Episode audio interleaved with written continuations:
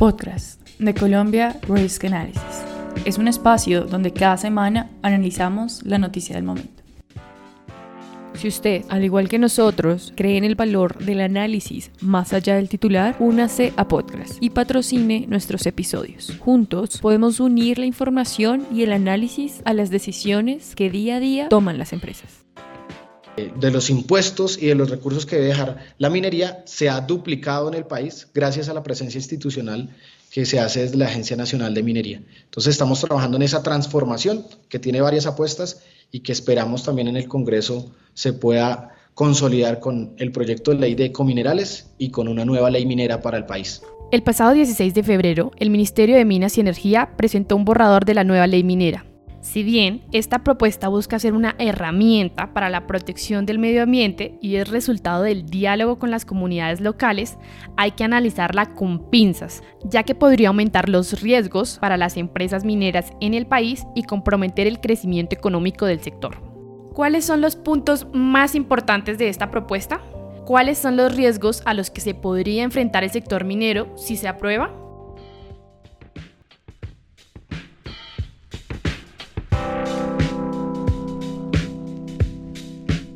Hola y bienvenidos nuevamente a Podcast. Yo soy Catalina Bobadilla y hoy está conmigo Valentina García, analista de Colombia Risk Analysis. Hoy hablaremos del borrador de la ley minera y de los riesgos que esto puede representar para el sector minero en el país. Valentina, bienvenida a Podcast. Hola Catalina, es un gusto volver a compartir este espacio contigo. El gobierno presentó el borrador de ley minera como una continuación de su agenda que preserva el medio ambiente y un paso más hacia la transición energética.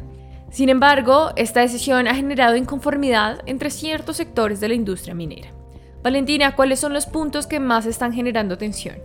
Lo primero que me gustaría mencionar es que el borrador de la nueva ley minera incluye la prohibición de la adjudicación de nuevos contratos destinados a la exploración y explotación de carbón térmico, esta medida tiene como objetivo avanzar las metas del gobierno en materia de descarbonización y transición energética.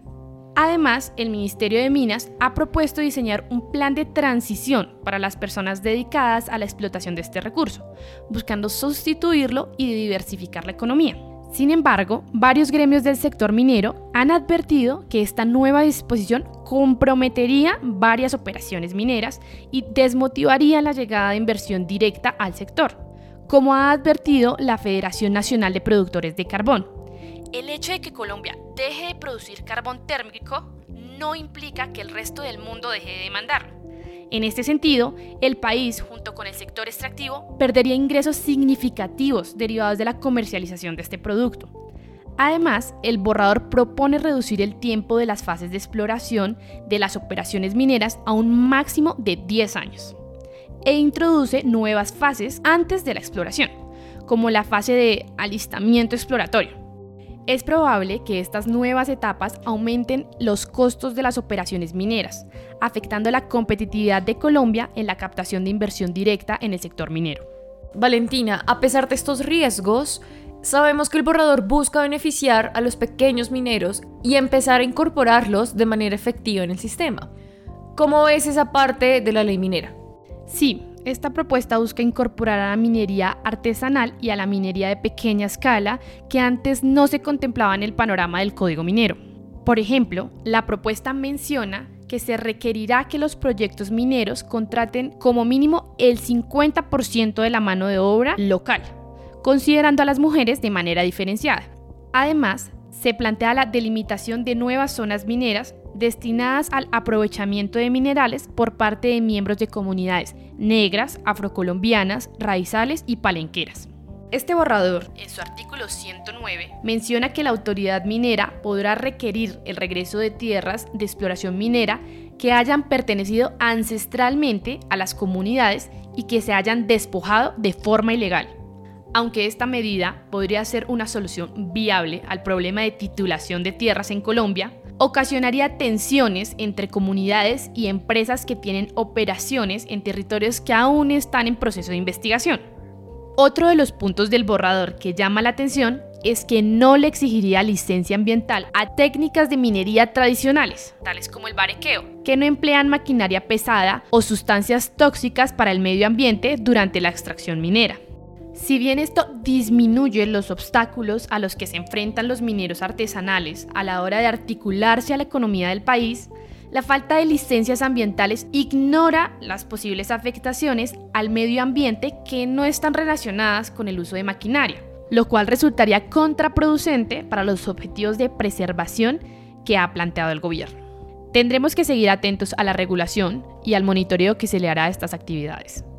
El sector de la minería se está moviendo y no solamente por lo que ya estamos hablando, sino también por la propuesta de una creación de una entidad estatal dedicada a este sector. ¿Puedes hablarnos un poco más de esto, Valentina? Así es, Catalina. Estamos hablando de ecominerales. Esta entidad sería algo así como el ecopetrol del sector minero y estaría dedicada a la comercialización de oro y otros minerales estratégicos para la transición energética. Consideramos que la creación de ecominerales es un arma de doble filo, por un lado, la existencia de una empresa estatal podría contribuir a la formalización del sector, facilitando la meta del gobierno de incorporar a los pequeños mineros al aparato económico y a las nuevas regulaciones del sector minero. Además, es probable que por medio de cominerales el gobierno logre aumentar sus aportes a actividades destinadas a la transformación de productos mineros, permitiéndole a Colombia potenciar su competitividad en productos derivados de minerales con alto valor agregado. Por otro lado, el establecimiento de ecominerales podría representar un riesgo para empresas privadas que actualmente realizan operaciones mineras en el país, ya que esta entidad se convertiría en un nuevo competidor en el sector y probablemente llegue a tener una posición dominante dentro de él. También es probable que una empresa de este tipo aumente la burocracia en el sector, lo que dificultará el establecimiento de nuevos proyectos de exploración. Es importante seguir los pasos al proyecto de Ecominerales y a la nueva ley minera, dado que hasta el momento se han presentado como proyectos separados. Además, el decreto plantea interrogantes sobre posibles cambios a la administración de regalías mineras que podrían afectar a proyectos de desarrollo regional que son financiados con estos recursos. Valentina, dado el contexto de Colombia, ¿crees que es necesaria esta nueva ley minera? Catalina, sí creo que es necesaria, es importante discutirla. La minería es uno de los sectores económicos más importantes del país, pero también es uno de los más vulnerables. Las herramientas que el gobierno tiene para regularlo y mejorarlo son muy limitadas. Según un reporte de Inside Crime publicado en diciembre del 2023, más del 70% de las zonas con explotación sostenida en el país son explotadas ilegalmente por grupos armados, lo que ha tenido consecuencias negativas, tanto para el medio ambiente como para las comunidades locales que podrían beneficiarse de las actividades mineras.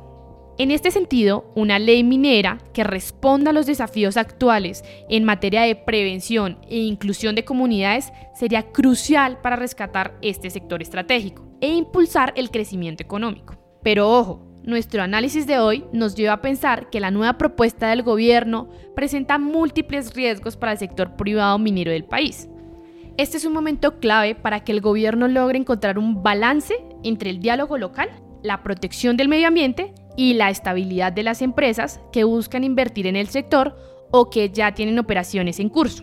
El sector minero en Colombia tiene un gran potencial y puede impulsar el crecimiento económico del país mediante su articulación en la demanda internacional.